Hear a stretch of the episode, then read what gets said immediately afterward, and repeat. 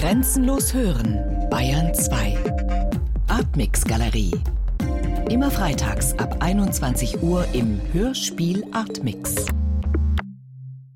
Am Mikrofon Ralf Hohmann. Ende Februar und Anfang März 2021 präsentierten wir zwei Hörspiele von Bertolt Brecht. Das rare Stück Der Ozeanflug in der Fassung von Radio DDR aus dem Jahr 1969 und das Hörspiel Hangman Also Die, auch Henker sterben auf Deutsch, eine BR-Produktion aus dem Jahr 2005. In der Bearbeitung von Michael Farin, Regie Bernhard Jugel. Und in einer Starbesetzung mit Gerd Heidenreich, Tobias Lelle, Stefan Bismeier und Jens Harzer. Zu finden übrigens im Hörspiel Pool, hörspielpool.de. Das war unser Beitrag zum diesjährigen Brecht-Festival. Das findet seit 2010 in Augsburg statt. Was schön ist, dass sich die Geburtsstadt des großen Literaten würdig erweist, indem sie ihn mit einem Festival würdigt. Auch 2021 wieder. Oder genauer gesagt, dieses Jahr eben genau nicht Augsburg, sondern überall dort, wo es Internet gibt. Pandemiebedingt zeigte sich das Augsburger Brecht-Festival als Hashtag Digitalbrecht samt Online-Arbeitsjournal und virtuellem Foyer. Pauline Seiberlich hat sich die Digitalisierung des Brecht-Festivals angeschaut. Guten Abend und herzlich willkommen bei der ersten digitalen Ausgabe des Augsburger Brecht-Festivals. Wenn wir Profis wären und von rechts wegen müsste jetzt die äh, wie heißt das, Eurovisionsfanfare erklingen und ich würde unsere Zuschauer in der Schweiz und in Österreich und in Holland äh, begrüßen. Wir haben allen Grund, dadurch, dass das Brechtfestival digital ist, jetzt auch möglicherweise Zuschauer in den USA, in Nigeria, in Bolivien, in Thailand, in Russland, in China zu begrüßen. Das ist jetzt überall zu sehen. Herzlich willkommen. Ende Februar 2021, genauer gesagt am 26. Februar, Freitagabend 19.30 Uhr. Die Eröffnung des Augsburger Brecht Festivals 2021. Digital Brecht. Der Name ist Programm. Es findet komplett digital und online statt. Wir haben versucht, ein Präsenzfestival zu veranstalten. Das war nicht möglich, haben dann Ende November entschieden, ein digitales Brecht-Festival zu veranstalten auf brechtfestival.de. Das ist uns gelungen. Wir haben alle Künstler überredet, Filme zu machen aus ihren Konzeptionen für Bühnenauftritte. Das hat Und da hakt der Stream. Ohne Internet kein Festival. Ich habe da in dem Festival tatsächlich lernen müssen, dass man nicht alles planen kann. Das ist gerade bei diesem Stream etwas, was einem als Organisator im Herzen wehtut, wenn dieser Stream stockt und du weißt selber gerade nicht, was ist es. Katrin Dollinger ist die Projektleiterin des Brecht-Festivals. Als im November 2020 feststand, dass das Festival nicht in Präsenz stattfinden kann, hieß es für sie innerhalb kürzester Zeit alles auf digital umplanen. Das Ergebnis kann sich sehen lassen. Digital Brecht, das sind zehn Tage Theater, Literatur, Musik, zehn Tage Livestream, zehn Tage moderiert von Festivalleiter Jürgen Kuttner. Jeden Abend um 19.30 Uhr geht es los. Live aus dem Babylon Kino in Berlin spricht er dort mit Gästen, die entweder vor Ort oder per Video dabei sind. Brecht höchstpersönlich sitzt in Form einer Statue auch mit in der Runde. Das machen wir zum ersten Mal. Wir wissen nicht genau, ob es funktioniert, aber wir sind ja hier keine Versicherungsanstalt, sondern wir sind ein Festival. Wir machen Kunst und da kann man auch mal auf die Fresse fliegen. Anschließend folgt die Premiere des Tages und dann ein kurzweiliges Programm bis 22 oder 23 Uhr. Konzerte, Kurzfilme und Videocollagen laufen hintereinander ab. Die meisten Produktionen dauern nicht länger als 30 Minuten. Vergesst nicht mancher euresgleichen Stritt, dass ihr hier sitzen könnt und nicht mehr sie. Uns war dann schon klar, dass unsere Website unsere digitale Bühne werden würde. Okay, das muss sein wie ein Guckkasten, da muss vorne ein Fenster sein und in dem Fenster muss sich alles abspielen und so. Und Stück für Stück, es hat sich dann im November abgezeichnet, dass wir gesagt haben, nee, also diese zweigleisige Planung mit einem analogen Festival da auf dem Gaswerkgelände, das ist nicht zu machen. wir müssen jetzt tatsächlich komplett auf diese Website umschwenken. Also nichts damit abgefilmten Live-Aufführungen. Alle Festivalbeiträge sind vorproduziert. Die KünstlerInnen wurden dazu angehalten, multimediale Mittel zu nutzen und zu experimentieren. Entstanden ist ein buntes Zusammenspiel aus den unterschiedlichsten Formaten und Formen. Ein besonderes Highlight die täglich wiederkehrenden singenden Handpuppen von Suse Wächter. Zum Beispiel singt der chinesische Philosoph Lao Tse das Lied von der Unzulänglichkeit menschlichen Strebens.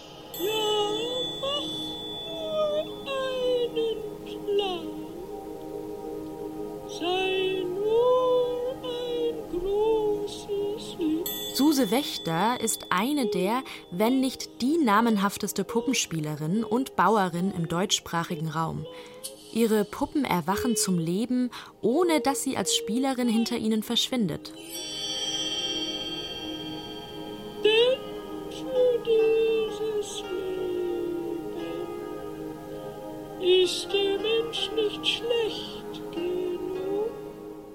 Produktionen folgen dem Motto des Festivals Brecht und die Frauen. Oder besser gesagt Ruth Berlau, Margarete Steffin, Helene Weigel und Elisabeth Hauptmann, um nur einige zu nennen. Die Frauen also, die maßgeblich am Brechtschen Werk beteiligt sind, die mit ihm und für ihn arbeiteten, die ihn inspirierten, die seine Geliebten waren talentierte Schriftstellerinnen und Schauspielerinnen, die hinter der Marke Brecht leider bis heute oft versteckt bleiben. Entschuldigung, soll das jetzt so sein, dass es so um die Frauen geht? Weil Margarete Steffin und Ruth Berle haben sich ja zum Beispiel überhaupt nicht verstanden. Doch, haben sie schon. Alles, was ich gelesen habe, haben sie sich schon verstanden. Nee, Margarete Steffin und Elisabeth Hauptmann, die haben sich verstanden. Sie hat ja sich noch eine Nische gesucht und dann die Fotos für ihn gemacht. Ja, aber das ist ja eine Arbeitsbeziehung, die du beschreibst. Und eine Liebesbeziehung ist ja was ganz anderes. Und da fühlt man sich vertrieben durch Ruth Berlau, wenn man Margarete Steffin ist.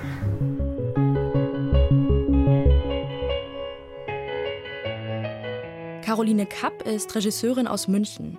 Sie sucht in ihrem Beitrag zum Festival Broken Brecht nach Erinnerungslücken, gräbt Archivalien über die Frauen aus, geht der fehlenden Erinnerung an Brechts Mitarbeiterinnen nach. Ja, das finde ich bis heute oder jetzt auch noch den größten Fail des Festivals, dass es eine feministische Perspektive einnehmen will und als erstes die Namen derer, um die es geht, nicht nennt, sondern verallgemeinert und im schlechtesten Fall auch noch sie als seine Frauen bezeichnet und deswegen, weil meine Arbeiten schon vorher auch um feministische Kämpfe oder Belangen gekreist sind und kreisen, war es jetzt kein Zufall, dass ich mich dann mit Ruth Berlau, Margarete Steffin, Elisabeth Hauptmann und Helene Weigel unter anderem beschäftigt habe. Bertolt Brecht, der deutsche Dichter oder der ostdeutsche Dichter auch, der ist eben weiter wie so, steht da so als Bollwerk. Und ich werbe in meiner Arbeit eben dafür, dass der nicht singulär erinnert wird, sondern eben im Zusammenhang mit den anderen. Es ist natürlich eine Frage der Bewertung, aber ich finde die Bewertung, dass es Arbeitsbeziehungen und Liebesbeziehungen gab, in denen es auch eine Form von Ausbeutung oder Abhängigkeit gab, die ungleich verteilt waren oder vielleicht nicht äh, unbedingt ausbalanciert auf Augenhöhe. Ich finde, das ist eine Perspektive, die man auf jeden Fall zulassen muss. Es geht ja nicht darum, das Andenken an Brecht irgendwie dem zu schaden. Es geht darum, es zu ergänzen und zu erweitern. Jan Großfeld spielt in Broken Brecht Margarete Steffin, Schauspielerin und Schriftstellerin, die mit Brecht unter anderem das Drama Mutter Courage und ihre Kinder verfasste. Neben Jan Großfeld stehen Nelly Fischer-Benson, Arina Toni und Marie Bloching vor der Kamera. Sie verkörpern Ruth Berlau, Elisabeth Hauptmann, Helene Weigel und auch Brecht selbst. Sie klären einen Kriminalfall auf, gehen der Frage nach, wer die Brecht-Statue mit Kartoffelsalat beworfen hat. Warum wir einen Krimi gemacht haben, ist auch so ein bisschen, weil diese Suchbewegung nach unbekannteren Texten von Autorinnen, von einem vielleicht einem erweiterten feministischen Kanon eben auch diese Suchbewegung ist. Zu gucken, ah, wo findet man das? Wie ist das archiviert? Ist das archiviert? Und man ist die ganze Zeit so quasi am Graben. Und das fanden wir irgendwie ganz passend auf dieses Genre angewandt. Als Margarete Steffin am 4. Juni 1941 in einer Moskauer Lungenspezialklinik im Alter von nur 33 Jahren ihrem langjährigen Tuberkuloseleiden erlag, wussten nur wenige Zeitgenossen, dass sie auch eine begabte Autorin gewesen war. Um eben diesen Vorfall durchzuexerzieren, nutzen wir den Text Die Straßenszene von Brecht, in dem er ja seine Theorie des epischen Theaters erklärt. Das ist quasi eher so das Gerüst, würde ich sagen. Und dann bricht es eben aus in diese Schilderungen, in diese Zeuginnen-Aussagen. Und das sind dann literarische Texte von Ruth Berlau zum Beispiel. Das ist der große Vergnügungspark. Von Elisabeth Hauptmann ist es ein Auszug aus dem Text Bessie so und so. Und genau, von Margarete Steffin eben dieses Sonett. Eben dieses Sonett heißt Stell dir vor. Steffin imaginiert darin eine Situation, in der alle Frauen, die Brecht je hatte, an sein Bett kommen. Er liegt dort, armselig, krank und blass, während sie ihn konfrontieren und die Macht, die er jahrelang über sie hatte, umkehren. In Caroline Kapps Broken Brecht ist das Sonett in Form eines Trap-Songs aufgearbeitet. Stell dir vor, es kommen alle Frauen, die du einmal hattest, an dein Bett. Wow. Ach, die wenigsten sind jetzt noch nett. Keine, denkst du, ist mehr anzuschauen. Ist mehr anzuschauen. Aber alle stehen streng und schweigend. Eine, jede will von dir heute Nacht ihren Spaß. Und wenn du's ihr gemacht, tritt sie seitwärts auf die nächste zeigend. Broken Brecht zeigt mit unterschiedlichsten Mitteln, was man aus der Kombination digital und Theater alles erzeugen kann. Tatsächlich finde ich das eine Chance, die irgendwie vielleicht in einen falschen Rahmen kommt, sich damit auseinanderzusetzen, ah, was bietet eigentlich so eine Spiellogik an, die eher aus digitalen Ästhetiken kommt für Vorgänger auf der Bühne und dann was uns irgendwie jetzt äh, bei der digitalen Arbeit auch interessiert hat, ah, wie kann sowas heutig werden? Also wie spielt man mit Bildformaten? Welche Ästhetiken sind es, die uns in der digitalen Welt umgeben? Bertolt Brecht als Sims-Figur im Jenseits. Der Schauplatz des Kartoffelsalat-Attentats als Computerspiel, für die Zuschauenden selbst begehbar. Schnelle Schnitte, Stilmittel, die man von Instagram oder TikTok kennt. Broken Brecht löst sich stark von einem klassischen Theaterbesuch, aber eine Aufführung ist es trotzdem. Das Video ist nicht frei im Internet zugänglich. Es feiert zu einem festen Termin Premiere und ist nur mit Ticket abrufbar. Als wir unser Interview führen, steht für Jan Großfeld die Online-Premiere noch bevor. So von der Aufregung am Premierentag kann ich sagen, es ähnelt sich sehr. Das finde ich eigentlich ganz schön, weil das sind irgendwie immer besondere Tage ich bin jetzt tatsächlich auch gespannt. Also mir macht es große Angst, auch dieser Chat. Ich habe mir auch vorgenommen, ich werde das im Vollbild gucken und äh, diesen Chat parallel nicht verfolgen, was ich bei anderen jetzt Premieren im Rahmen dieses Festivals natürlich gemacht habe. Es ist auch sehr amüsant, aber es ist, es ist sehr skurril. Der Chat, ein Element des digitalen Brecht-Festivals 2021, das polarisiert. Dort können sich Zuschauende vor und während des Streams austauschen. Die einen nutzen die Funktion übermäßig, die anderen verabscheuen sie. Im Theater würde man doch auch nicht quatschen. Dabei wird aber außer Acht gelassen, dass wir nicht im Theater sind. Wir sitzen daheim, vor unseren Computern, viele alleine, alle mit einem Jahr Corona auf dem Buckel. Das Bedürfnis nach Austausch ist da groß. Der Chat entwickelt im Laufe der Woche eine Art eigene Performativität.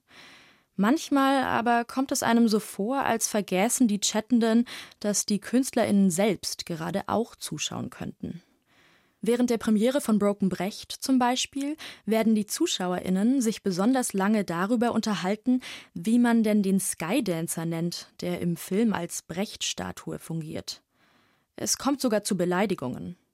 In solchen Momenten ist Katrin Dollinger zur Stelle. Sie betreut den Chat jeden Abend von Anfang bis Ende. Ich glaube, der Chat hat deswegen eine wichtige Funktion, weil das die einzige Möglichkeit tatsächlich ist, für alle so ein Festival oder Gemeinschaftsgefühl zu erleben. Wir müssen einfach anerkennen, wir sind hier nicht im Theater. Und das ist etwas, was man sich dann immer wieder halt neu bewusst machen muss. Das, was wir jetzt tun, ist, ich weiß auch gar nicht, wie man diese Form dann letztlich nennt. Machen wir Film? Machen wir, also dieses genuine Wort für etwas, was nur im Internet gestreamt wird, gibt es ja gar nicht. Wie nennt man diese Form der digitalen Performances nun? Live-Online-Theater? Digitaltheater? Ein Begriff dafür, den gibt es nicht. Noch nicht. Es ist eine neue Form der digitalen Kultur, die im Werden ist. Fest steht, das Augsburger Digital Brecht Festival hat seinen ganz besonderen, wichtigen Beitrag dazu geleistet. Festivalstimmung in die eigenen Zimmer auf den eigenen Computer zu transportieren, das muss erst einmal gelingen. Projektleiterin Katrin Dollinger, die das Online-Festival in nur vier Monaten mit auf die Beine gestellt hat, zieht Bilanz. Ich glaube aber, die Sache, die ich am meisten gelernt habe jetzt oder auch das Team am meisten gelernt hat jetzt am aktuellen Festival, ist tatsächlich das Festival als Lehrstück im Brechtschen Sinn zu begreifen. Also wir sind tatsächlich täglich dran, neu zu lernen und Learning by Doing zu machen und vermeintliches Wissen über Bord zu werfen und Dinge anders zu machen und zu experimentieren.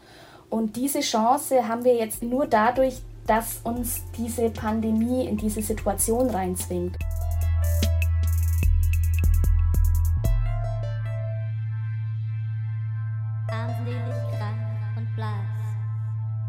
Durch das erste digitale Brecht-Festival 2021 hat sich Pauline Seiberlich für Sie geklickt. Das war der Hörspiel Artmix hier in der Artmix Galerie. Für heute sagt Servus Ralf Hohmann.